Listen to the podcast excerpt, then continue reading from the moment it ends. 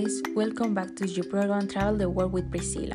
How are you? It's a month vacation. Are you excited of the most beautiful times of the year coming when you can natural and spend time with your family? Well, today I will take you about the last trip I made to Ecuador. It really was an amazing trip. That's why I want to tell you about it. You know, I discovered many interesting things, but there Uh, is one that I found really amazing. And I told it I had to the kids about the cultures of the other countries.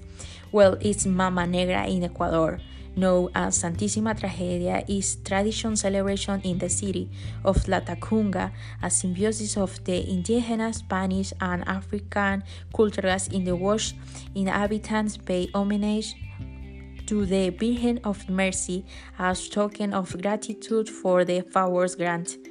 It a celebration that is held twice a year in honor of the Virgen de las Mercedes. It is one of the most important cultural festivals that way.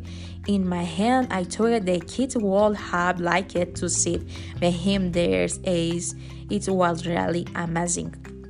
This celebration consists of pairs of several called for, and performed comparsa through the of Latacunga where Tamama is in my charted and represent the Virgin Mary, which passed toward strength, mood, and very peculiar.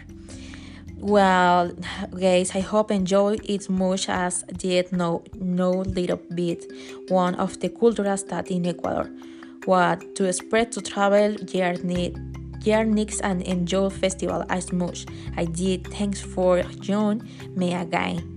I love you and happy vacation. See you next later.